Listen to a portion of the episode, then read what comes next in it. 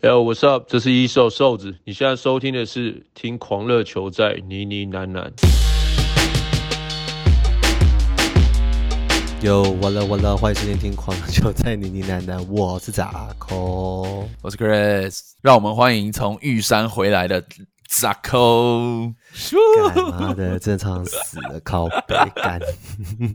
不是，你知道上礼拜就是咋抠去就是爬玉山，然后他就传了一些照片给我，然后他就脸就不太就是不太对劲这样子，然后他就自己 表情管理。对，我就说你的表情管理可不可以稍微就是注注意一下？然后他就带上自己脸书发了一些拍了非常漂亮的一些风景照，但是内文就说我有高山症状这样子。干，我整个超惨的，我在高山上面吐了两次，哎，就是我在拍云山庄。哦、对啊，只有你吐吗？我跟我老婆都吐。我觉得我是跟那个排云山庄的那个八字不合，就是我在排云的时候，妈身体真的是。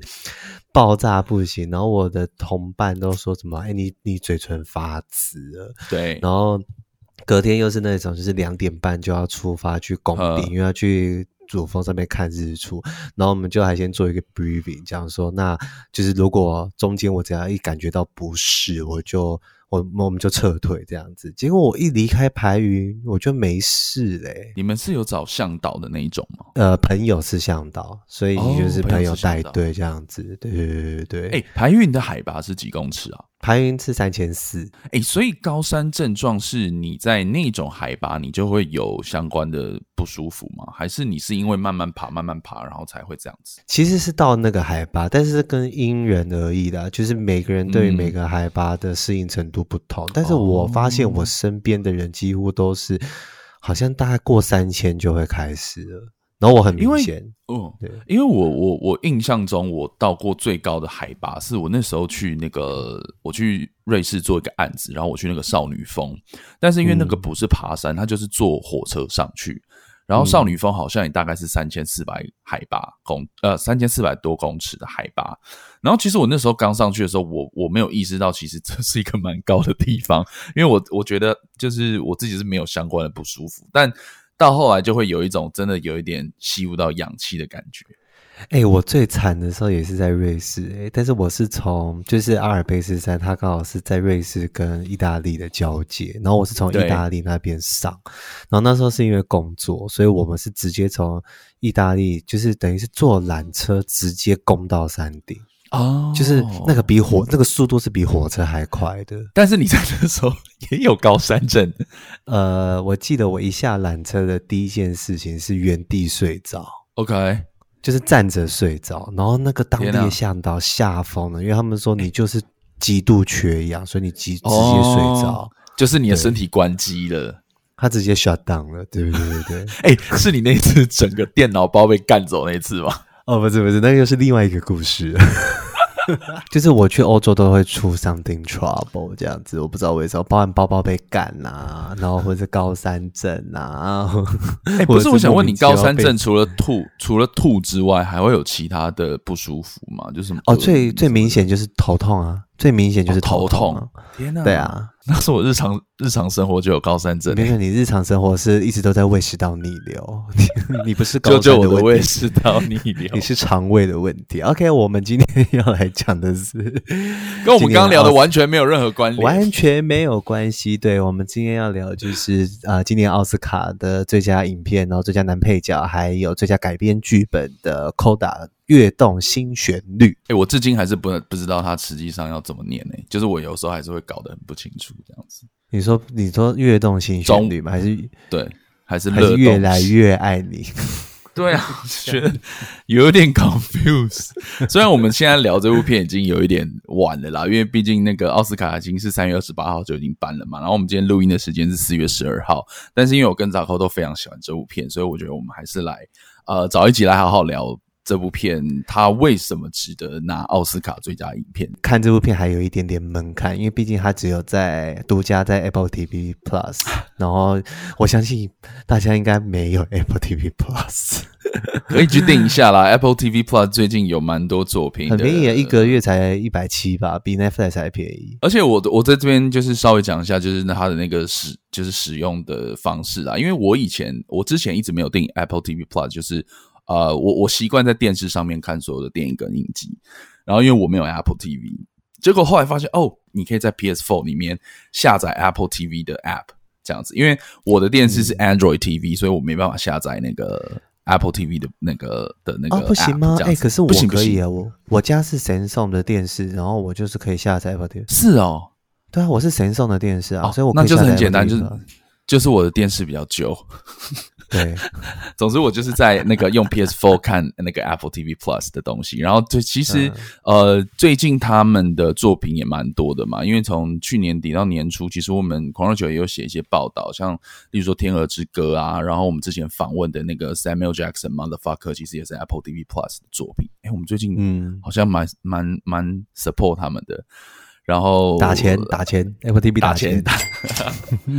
哎，你自己觉得？呃，因为后来其实就是两部片在在在在比在比赛嘛，就是《全知道》。呃，不是全知道，犬山季，犬山季啊，犬 山季跟那个 Coda，你自己比较喜欢哪部片？我觉得以往看我讲很多，不管是角色或电影的话，我其实最喜欢讲就是跟自己的连接性嘛。对，就是你会投射在哪里，所以当然我觉得投射感最重的一定就会是《跃动性旋律》，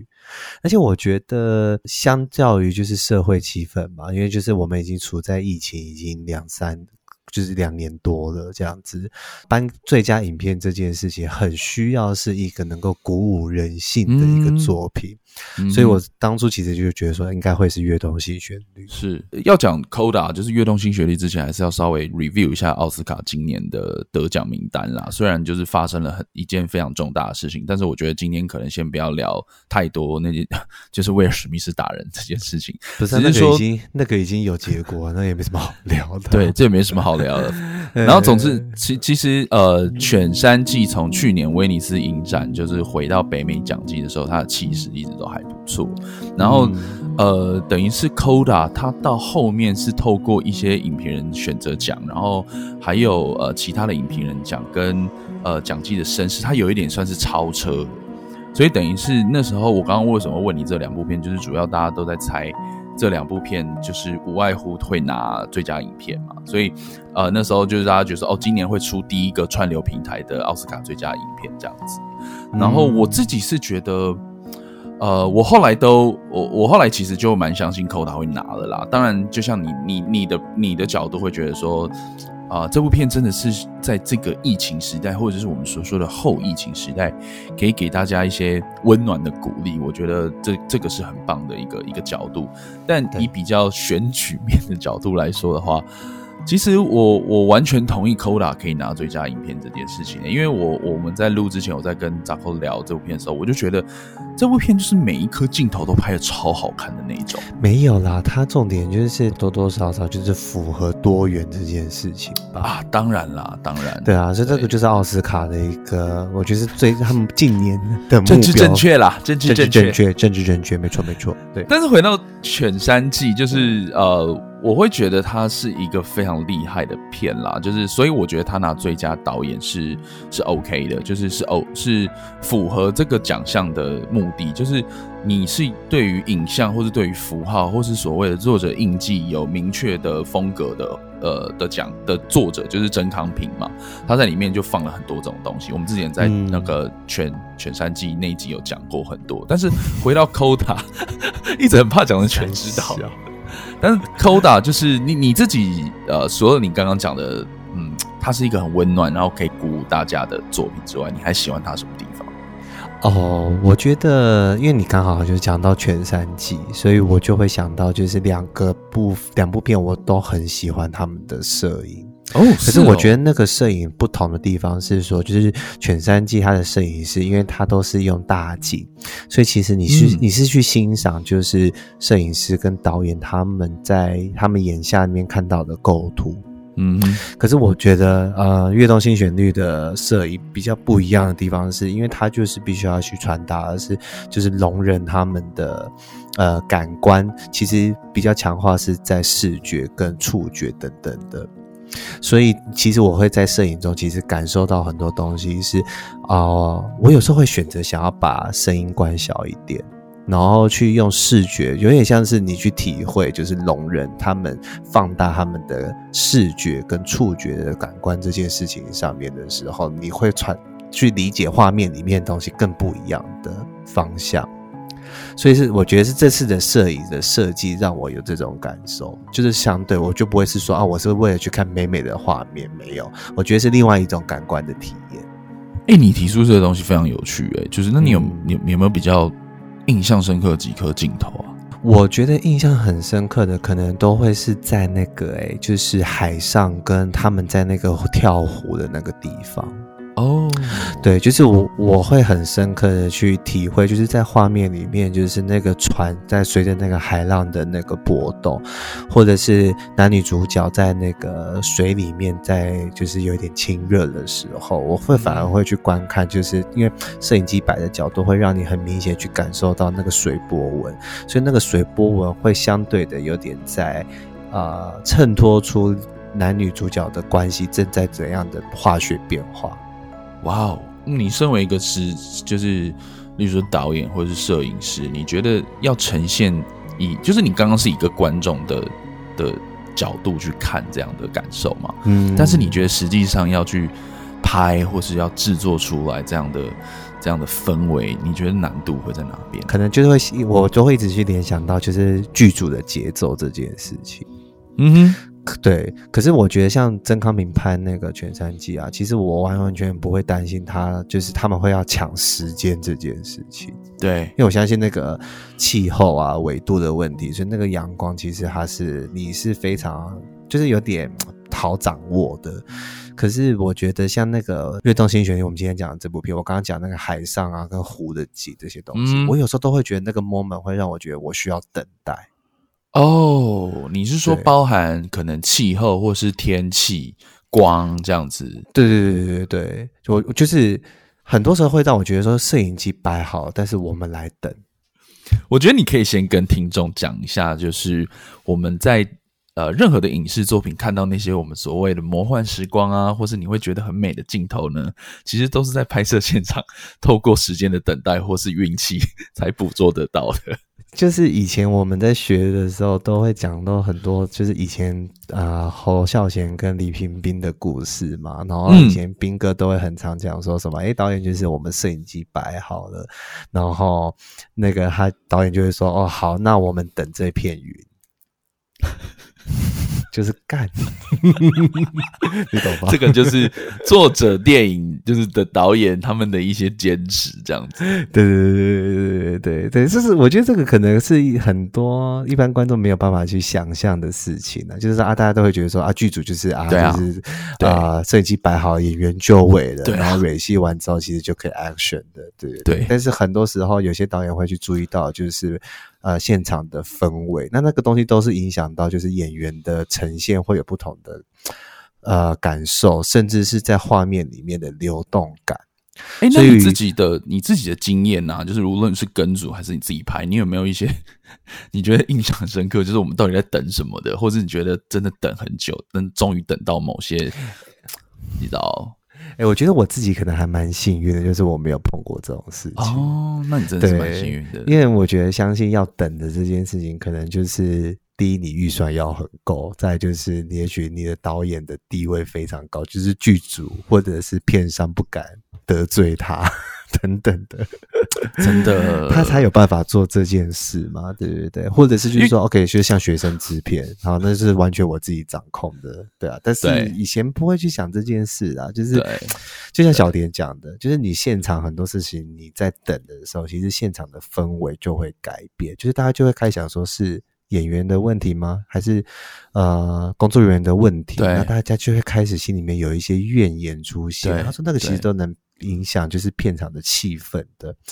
所以那个很难掌握。我觉得那真的很难掌握。对，因为我会特别问这件事情，主要就是我相信可能多数的听众，呃，他们还是是一个观众嘛，所以他们对于这种所谓的 behind the scene 的一些幕后，他们可能会稍微的比较不了解。所以我觉得透过刚刚你分享这些东西，可以让大家知道拍一个影视作品真的是一件很困难的事啊。然后你刚刚讲到剧组这个东这件事情也。呃稍微分享一下，像 Coda 就是呃跃动心旋律有一个很有趣的点，也不能说很有趣啦，就是你在说剧组的协调跟剧组的化学效应这件事情。因为其实听众你要想，这部片有呃应该说主要的演员都是所谓的聋人演员，就是他们是真的需要呃透过。呃，所谓的英语手语去做表演的，所以你要想，其实现场有？有主要吗？不就是爸爸的角色啊？妈妈跟儿子也是吗？本天就是本来的人就是聋人，都是都是都是、哦、都是聋人。只有爸爸是哎、欸，没有没有没有，都是聋人。所以其实你要想的就是现场会有很多的翻译老师在在在剧组里面。然后，呃，我觉得这件事情对于导演来说，或是整个剧组团队来说，都是另外一个挑战呢。就是你要想哦，就是刚刚杂扣分享了很多，呃，可能他以前跟组或是以前在拍片的经验，其实我们都是可以正常的像我们现在讲话去做沟通。但是像 Coda 这种片。嗯其实你要再透过一个翻译老师去传递演员的感受，或是演员又要 feedback 回来给剧组，甚至是其实你要想，我们可能拍一个镜头，后面有很多灯光师啊、收音师啊、场记啊这些东西，其实你要去做更不一样的 organized。所以我我都忘记是哪一个，好像就是呃，就是爸爸演爸爸那个演员，在某一个颁奖典礼上面有特别讲到这件事情。他就是《沙老土》这部片的导演，这一个女导演嘛，他就说你其实。真的非常厉害，因为你要你你要去组织这样的一个团队是一个很不容易的事情，尤其是最后的成品是非常好的。如果讲到这个的话，其实我觉得超级好奇，就是他要怎么去表达，就是呃，例如说用手语去改变那个情绪，因为就是你你看整部片的时候，你就有很深的感受，就是聋人他们的沟通方式除了手语之外，其实最重要的是表情，对。所以为什么之前那个就是呃 CDC 在开记者会的时候，我有人就说，为什么手语老师不不不用戴口罩？对，就是那时候就有说，因为手语老师必须要透过他的表情去传递语义，嗯，就是不单单只是手的动作或是一些姿势，表情的呃表情的传递也是非常重要的。对对，所以我就是很好奇，就是导演在现场的时候，你要怎么去沟通那个表情？就是他自己不一定要懂手语，啊，对，但是他一定要懂表情。我觉得这个，我觉得这个就是我有点呼应啊，呃，我刚刚讲这件事情啊，就是呃，因为他对导，就是这个。这个演爸爸这个角色对导演的钦佩，就是在于他可能不是呃这么了解，就是所谓的聋人他们在做沟通之间的一些细节，但是至少身为观众，至少我自己啦，在看他们的表演或是互动的过程中，我是可以被深深感动到的。代表无论是他用什么方式，他都抓到了一些能够透过荧幕呃传递出力量的这种。这种这种编导能力，就是对比我们刚刚讲的那个郑康平他的导演能力，跟呃 Coda 的导演能力，就是完完全全不一样的方式。就是你在现场其实是要克服很多。至少在产业上比较不常见的的问题啦，就像我们刚刚讲，你其实你中间的这个协调，你会不会失真嘛？例如说，我今天要导这场戏，那当下的演员是聋人演员，那我一定是透过手语老师或是翻译老师去传递，说我想要的表演是什么，或是我想要的呃影像的氛围是什么。但是你难保说手语老师他在传递的过程中会不会失真，你知道吗？所以我觉得。呃，在过去，在那个 BAFTA 就是英国奥斯卡，或者是演员工会那看到他们这群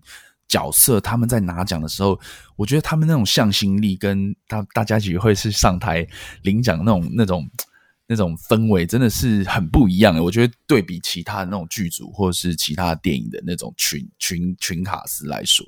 而且你有没有发现一件事情，就是这是应该是我第一次看到节奏最快的，就是龙人电影。其实不要说节奏最快，因为我印象中也没有什么呃，就是我我讲的就是主要演员是聋人角色的作品，我都没有印象。但是我我上一个印象比较深刻就是他的原版嘛，就是贝里一家嘛，就是法国版。其实法国版也很好看。我觉得这部片它会有这么好的口碑或是 review，就是主要是在于它改编的那个原版，它的质就很好。我觉得它的本就很不错。哦，我会问这个问题是因为同一时间就今年我们也。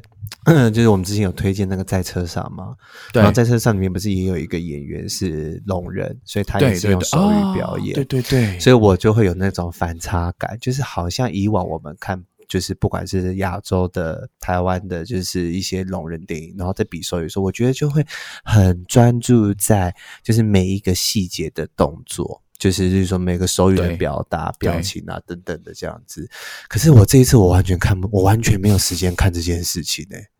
就是妈节奏超快的。你的节奏超快，是因为是是指就是这些聋人演员他们的表演是他们的表演方式超快，可是那个东西就会让我觉得，那就跟我在路上看到的一模一样，就是让我觉得比较真。因为我觉得你我我有跟你完全一样的感受，就是我觉得我就是我靠，要我要超依赖字幕的。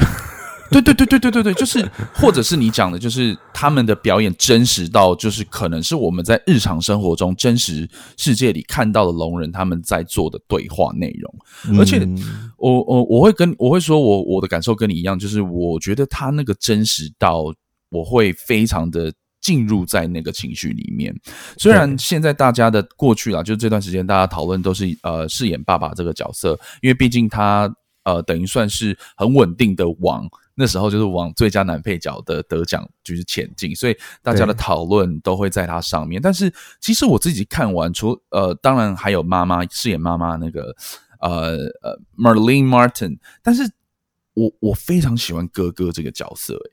就是我会喜欢哥哥这个角色，就是他有一场戏，就是他在跟妹妹在海边对峙的那场戏，会完全的就是呃。完美的演绎了我们刚刚讨论那那一段，就是呃，聋人演员他在表演上面的真实感是非常强烈的，就是他其实当下是很激动的，在跟他妹妹解释说。我们其实不需要你，你你不能就是一直用一种哦，我好像一辈子都要帮你们当翻译，或者是说你们没办法跟正常人去做沟通、去做交易。其实他是很气自己的，同时他也会觉得你你其实不要把我们当小孩子一样。其实那段戏我也很喜欢，但是我觉得很喜欢原因是因为我觉得那段戏完完全全解决了，就是我们在语言上面，就是我们口说上面的很容易会造成的误会。对，就是同样的一段话，也许他的情绪、讲话的口气的不同，嗯嗯嗯、我们理解的方式就会不同。可是这就是听，我、嗯、你有没有发现，这就是听力上面很容易会让人误会的状况。然后你讲那个的那一场戏，是因为其实他很明显的用手语去表达他要说的事情，可是他的情绪是在他的表情上。就你看到他的表情，其实是你感觉到哥哥对自己的气愤跟懦弱。他虽然讲的话是在骂妹妹，可是那个表情是对自己的的有点就是那种气自气自己的，他就是气自己的。而且你，而且有一部分也是我们刚刚讨论的嘛，就是他的情绪是非常高昂的。就像我们正常人在无论是吵架或是争执一件事情的时候，我们的语速跟我们的。那个那个 pitch 或是我们的 tone 都越来越高，但是像哥哥那场戏，他的他的比出来的那个手语就是非常的快，你知道吗？就是就像你刚刚说的，我可以从他的脸部表情可以感受到他的情绪之外，我也可以从他的手语的表现上面知道他真的是很着急或的想要表达出他其实想要表达的的的的感受，或是这些年来他他想要跟他妹妹讲的话。所以我为什么会很喜欢那场戏的原因，就是呃的主要的原因。那另外一部分，就是以以剧情的推进跟剧情冲突来说，我也会觉得在那场戏，就是女主角这个妹妹，她会认真的了解到，其实有时候。他也只是把他的家人当做自己的借口而已，就是哦，我要帮我的家人怎么样啊？因为他们没办法跟正常人沟通啊，或者怎么样怎么样。但是我觉得那场戏之后，他会理解到，其实他的妈妈跟爸爸还有他的哥哥，其实是有能力好好的自己生活的。他不应该再把他们当做是一个借口，他应该是勇敢的去追求自己想要追求的事情。就是那个情绪冲突到呃转换的这个这个这个转折点是很重要的。就是我自己在看这个叙事上的体验来说，因为那场戏之后，我会有一种哦 release 的感觉，就是有一种就是你知道，其实简单来说，Coda 是一个超巴乐的故事，诶，他就是讲一个你知道。高中哎、欸，我们好像都还没有一直讲那个，就是这个剧情 到大纲是什么？我们一直讲讲讲讲的。我会说，就是这个很巴乐，原因就是以前哎、欸，我不知道你有没有印象，它就是、就是那种青春青春片啊，就是说你会有家，就是学校的那个爱恨情仇，然后你也会有家庭的羁绊感，它就是很标准的那种青春片、啊。哎、欸，而且你记不记得以前呢、啊？就是好像是大学的时候，那时候 YouTube 还没有这么的盛行，然后呃。就有那种以前好像是皮克邦什么，就有翻译那种日本的搞笑影片，那个镇内之责，然后他他就会选一个很靠腰的题材，就是。打击练习场，打击练习场不是都会有球投出来吗？然后他就是用靠背题材，就是他以前那种日本校园青春剧，不是就是高中的男女朋友在要进入大学的时候，都会坐在一个河堤上面讨论说：“哦，你要去东京念大学，然后我要留在当地，你知道吗？”然后男生就会拿着石头往那个河岸的河里丢这样子。然后我自己在看 Coda 的时候，我就觉得天哪，那个镜头一模一样啊！就是最后她跟她的男朋友在那个池边，然后讨论说：“哦。”你要去波士顿念大学，然后我可能会留在什么哪边这样子。然后，对 对对对，就是你知道那种夏日恋情，或是每个人可能都有经历过那种高中恋情。夏天终于要结束，你要去哪里念大学？然后我可能会留在这里。然后说，然后他还说什么？你应该不会忘记我吧？我们要保持联络。对，其实他的故事架构就只是这样，因为他的主角就是一个高中女生嘛，然后她就身处在一个聋人的家庭当中，所以呃，其实 Coda 的。片名的意思也是这样，就是 Children of Death Adult，就是呃聋人成人的孩子，他的高中成长故事就这样子，就这样很简单的讲完。但我觉得就是他，就像我们刚刚讨论的啦，就是呃，你如何透过一个简单的故事把它拍得好看。所以，呃，回到奥斯卡最佳影片的一些争议，或者不能说争议啦，就是讨论。因为，呃，我还是有看到某某些读我们的读者或是媒体，他们在说，呃，犬山纪其实值得拿最佳影片啊，或者有人就讲一些阴谋论，就说演艺学院就是很赌烂 Netflix，因为那个犬山纪就是 Netflix 的片嘛，然后他入围了一大堆，结果最后只拿了最佳导演，但是。呃，这部片会让我想到，呃，前几年拿最佳影片那个《幸福绿皮书》，因为呃那时候《幸福绿皮书》拿奖的时候，大家也会觉得说，哦，它很像就是一个平凡无奇，然后很好看的片，但是它实际上的艺术价值或是里面的表演有没有值得拿最佳影片这件事情，但呃，其实我蛮。我蛮同意一件事情，就是其实我们在看奥斯卡最佳影片的时候，不一定是要那种超级 indie，你知道，超级艺术影展那种片，或者就是我们讲的那种犬山记啊，里面有一些男性的符号啊、阳、嗯、具的符号啊，你知道这种。可是我真的会觉得，就是社会氛围是占最大的原因。对我，我我我就要讲这件事情，就是你刚刚一开始，然后你不是说哦，就是因为它是一个我们讲直接就是一个政治正确或者所谓的多元。Diversity 的一个主题，其实《幸福绿皮书》也是，因为《幸福绿皮书》就是讲一个黑白种族的东西嘛。他在呃种族隔离的年代，一个一个很有声望的音乐家如何去透过巡演，然后去冲撞当时对黑人的歧视。嗯，但是我觉得。嗯，政治正确不应该是一个负面的标签啦。就是当我们在讨论一部电影的时候，不能因为哦，他就是在讲种族啊，他就是在讲啊、呃、政治正确，他就是在讲少数族群，所以我们就觉得哦，他就是只是为了奥斯卡而而拍的电影。我觉得这个想法有点太偏颇了，你知道吗？嗯嗯、就是我会觉得你们其实我，不是你们，就是我们可以其实可以很平心而平下心静下心来。看这两部片，就是《Coda》，就是《跃动性旋律》跟《幸福绿皮书》，其实他们真的都是非常非常好看的作品。无论是他，就就是虽然只是刚好他们的题材就是所谓的我们刚刚讲到的少数族群啊，或者种族的议题这样子，那刚好也就是他们在讲技的操作上面获得了评审青睐，然后拿了最佳影片。所以我只是要说，我觉得这些年来，无论是奥斯卡本身。他们的那种，你知道，演艺学院的族群越来越多元，或是他们在在接纳这种多元的题材之后的时候，是会越来越开放。你看，我们之前讲永恒族的时候，也讲到像 Marvel 这种片，你也可以看到啊同志的情节在里面，越来越多这样的东西。因为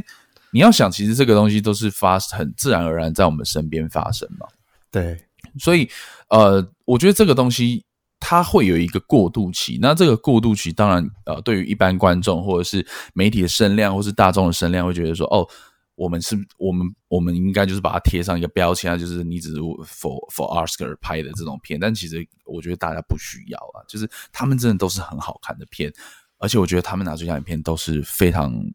实至名归的。没有啦，我觉得讲回到这部片的话，就是我其实还是很想要讲的，就是表演啦。啊，应该不是说表演，应该是说摄影啊。就是我前面讲的，就是这部片的摄影会。当然，某程度上，它是重点，就是要让你去体会，就是聋人他们的感官方式嘛。对，对，包含就是说，除了视觉、表情之外，然后还有再就是他们去感受震动这件事情。就对，看像爸爸就是明明听不到，但是他喜欢那个 hip hop 音乐，因为 hip hop 的重低音就会让他很有 feel。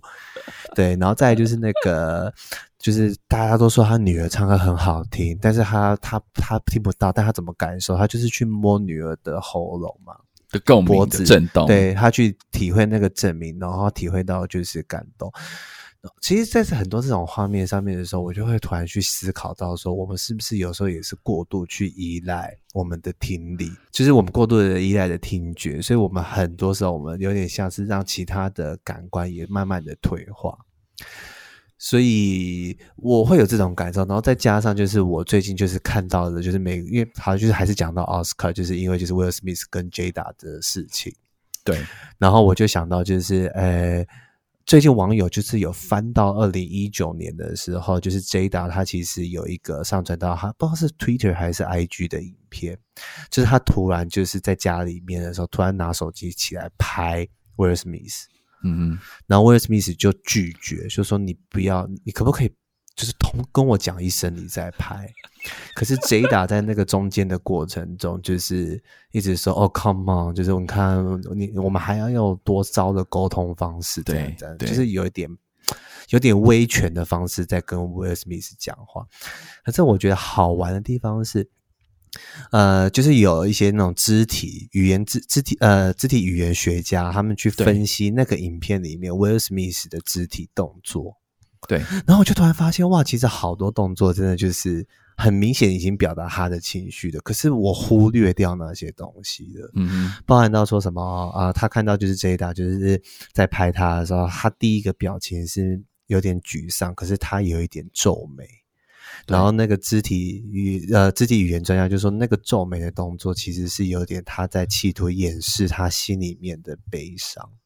嗯哼，然后还有说什么，他跟 Jada 讲话的时候，他边讲还会故意把手放在就是嘴巴前面，或者是摸下巴。然后他就说，这个动作其实就是表示他其实很不想讲这些话，但他忍不，他忍无可忍的。可是他也知道他讲这些话会出事。其实就是这样嘛，就是我们我们在讲我们在讲情绪沟通的时候，或者我们就是单纯讲沟通的时候，打字是最直接的。所以为什么很多人在打字上面是可，可是很多人都说打字也是很误会，因为你不知道这个字的语就是它的语气是什么。对对对，我的意思是说有分 level 嘛，就是我们先从最能够。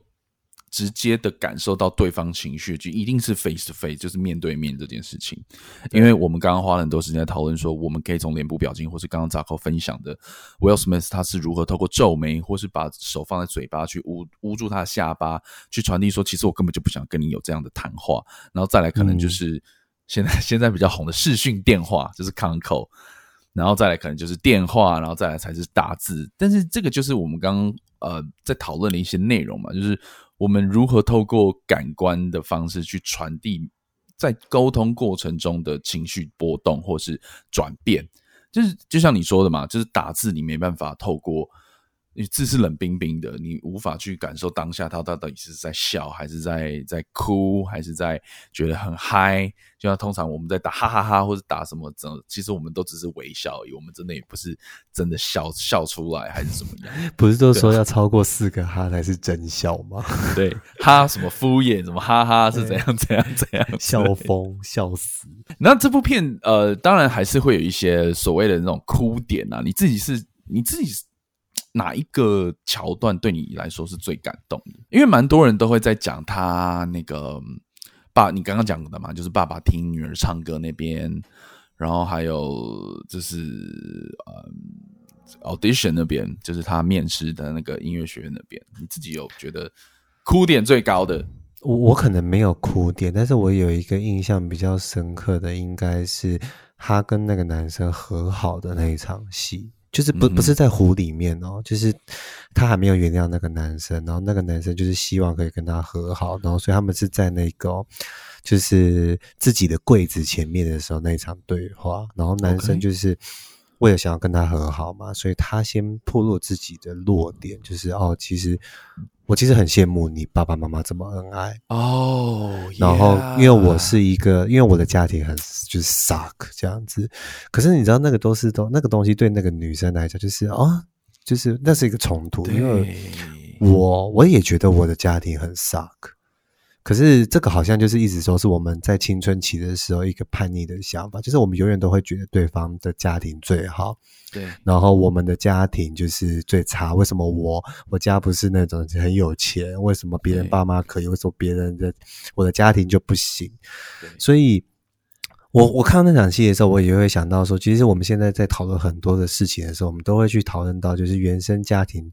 的框架其实是决定了我们的本质长得什么样子。对，但是这部片很特别的地方是，呃，我们也其实也会透过原生家庭的框架去发动我们改变命运的动力，就是我们小时候没有，所以我长大希望要怎么样，或是我从小是一个被家暴的家庭，所以我也会希望我长大之后，就是我是一个可以极度保护我家庭的人。嗯，所以那一段我就会觉得，哦，那个就是每一个人都会经历的一个 struggle，跟每一个人都会产生动力的一个阶段。那场戏我很喜欢，嗯、非常喜欢。因为你你讲这场戏也也稍微就是呼应了我们一开始讲的，就是我们都觉得这部片每一颗镜头都非常好看。因为你刚刚讲那，你刚刚分析或是呃分享那那个镜头的一些感想，我会觉得对，就是。你光这颗镜头，你就可以解释到很多两个角色之间的一些那种心理冲突，或是，或是你，或是讲的就是豁然开朗，就你说的嘛，嗯、因为青春期大家都觉得同病相怜嘛、啊。对，因为怎么讲，就是我觉得在那一下那个 moment，对于呃，对于女女主角，就是那个梅梅来说，她一定有一些顿悟，或是所谓的心灵成长，就是。他可能会觉得他家里不富有，或是家里的爸爸妈妈或是家人是是是不是跟正常人一样生活的？但是我觉得他会他会惊觉到说，哦，原来在别人正常人的眼里，他会是羡慕我的家庭的。因为其实在，在在在在这场戏之前，是那个他跟他暧昧那个男生是不小心看到了他爸爸妈妈在行房嘛。嗯，对。然后虽然是一个好像有点滑稽的桥段这样子，然后就是到了校园就会变成 gossip 的一个一个一个内容，被八卦的内容。但是，嗯、呃，在剧情的推推演上面，反而变成是一个很好的动力，去让角色去改变跟成长。这个就是我觉得很多的镜头或是呃对话中，你都可以细细的去咀嚼呃它的意义，或是延伸出来的一些。目的性，我觉得这是 Coda 很好看的地方，就是他没有那种、嗯、啊，跟你讲很多高深的学问，他就是直来直往，然后呃，透过这样的叙事跟铺陈，然后你一定可以很快速的从中。呃，找到共鸣，无论是你是什么样阶级的人，都是这样，因为大家都会有一些家庭冲突，或是自我怀疑的时候，甚至是我们刚刚讲的很青春的部分，就是你一定会在学生时期会跟你的另外一半做一些事情啊，就是你可能一开始会喜欢他，然后想要接近他，然后最后会觉得他很，他是一个是个 bitch，或是觉得他是一个渣男什么之类的，但是从呃，就是过程中你会会觉得他好的地方在哪里，这样子。那你你就是实际上来说，我们还是必须要去想的，就是啊呃，这种这种故事，它当然是给你一个很好的很好的 ending 嘛，就是快乐结局这样子。对。但反而是就是怎么讲？呃，其实从我我这几天才不知道忘记在哪某个 moment 聊这件事情，就是所谓的快乐结局这件事情，就是我们好像也慢慢的可以去习惯看到一些快乐结局之后的故事。就是你还记不记得我们去年在访问钟孟文导演的时候，嗯、他是在聊，他说就是人生就是一个看完之后还有下一个看，对对对，我觉得这个就是有趣的地方，就是呃，我也不会觉得说 Coda 你最后一定还是要演怎样怎样，但是他就是很很顺畅，然后很棒的把这个故事。我觉得不一定啦，我觉得那个东西就是看，就是说这部片到底是不是写实电影啊？对对对，对，那你不是写实电影的话，你就不用去追求这件事情呢、啊。对啊，对啊，对啊。所以像很多人跟我讲说，就是他没有办法接受，就是瀑布最后为什么还要有那一段戏？对对对，我就说，那你不是没有办法接受，你只是没有办法接受所谓的写实片。因为这哎，这件事情在上上一集我们访问小莲的时候，我有一种哇，我我我好像没有听过这样的。怎么讲观点呢？就是在呃，以以口条这件事情来说好了，嗯，就是我以前都会觉得口条对我来说就是一个很直观的感受，就是我觉得他要讲的很自然，但是其实并不是，只是因为我们培没有培养出台湾类型电影的那种口条，就是警察应该要讲怎样的 怎样的口口气，然后或者是说怎样会讲怎样的口气，就像你刚刚说的，呃，你没办法接受那样的结局，只是因为。你应我们都是被那种好莱坞式的那种 happy ending 所所养大的，嗯，对，我们都会觉得说，哦，你在那个时候就要就要就要结束啦，或者是说你在某一些地方就是就是差不多了嘛，就要，就要怎样啦？对，那是因为我们都把这样的类型当做理所当然的，但是我觉得电影就是会有很多。啊，各式各样的可能呢，就是呃，你看现在电影其实发展也就是超过一百年了，一百多年了。然后、嗯、呃，无论是我们最常看好莱坞电影，或是国片啊，或是艺术电影、欧洲电影那些东西，我觉得至今我都还是可以透过很多的作品去感受到电影其实有各式各样的可能性，然后可以再给，就是再给我全新的那种刺激。我觉得电影真的，嗯、电影的迷人地方就在这边。然后像《跃动新旋律》其实也是，我其实也不觉得，应该说我没有抱持着一个哇，我可以在这样的剧情当中被这么深刻的感动到，因为我可能也看不懂手语，或者是我身边也没有这样的人在我的生命中出现，但是我可以透过剧情的安排或者角色的互动。然后那些真挚的表演当中，去感受到，呃，这些人他们在这样的生活中会碰到什么样的困境，以及他们会表现出什么样的反应啊、情绪啊，然后呃，感动到我，我我其实也觉得很意外，就是然后我觉得很有被满足到，因为刚我刚刚会讲到那个就是电影的可能性，我前阵子看了那个《妈的多重宇宙》，我真的非常激推大家去。看这部，那时候四月二十号台湾上映的，推荐大家去看这部片，非常非常有趣。哎，我们要不要？来讲这部片，我想讲啊，我们是，我们是四月二十号看试片嘛，对啊，对啊，现在就是担心，就是现在就是担心，就是疫情。我看一下他那个轻症率，其实还是那种九十九点六几 percent 那种。可是好，可是我觉得这次好像真的不能这样子看，因为就是有点放错焦点了，就是不是轻不轻症的问题，而是它的传播率的问题了。那那个轻症只是反映在就是你的免疫系统跟你的年龄身上的差别，所以我觉得好像不能把它当做一。一个就是、欸、有理，因为因为其实就是呃，应该说轻重症率，例如说现在轻症率大概是九十九点六六 percent，对。但是我那天有听罗富讲一个讲一个概念，就是其实现在会有中症、中重症的患者，还是是高年龄群为主，所以其实我们还是要好好谨慎的去对去做好防疫手段啦。简单来说，我们虽然中壮年的的那种中症率比比较低，但是其实中高年龄的的的人，他们染到重中重症的比例是相对比较高的，所以我觉得我们还是要做好防疫的、嗯、的措施的措施，就是不能轻忽啦，不要轻忽啦。像我觉得，就是像大陆像上海这么严重，其实就是轻忽了嘛。好可怕、哦，那真的很扯。哎、欸，如果有在上海的听众，可以跟我们报个平安。加油，真的是要加油！我跟我上海朋友聊，真的都加油。然后，因为就是很多就是从上海传出去的嘛，所以我昨天还听到说，就是有什么呃，北京政府也。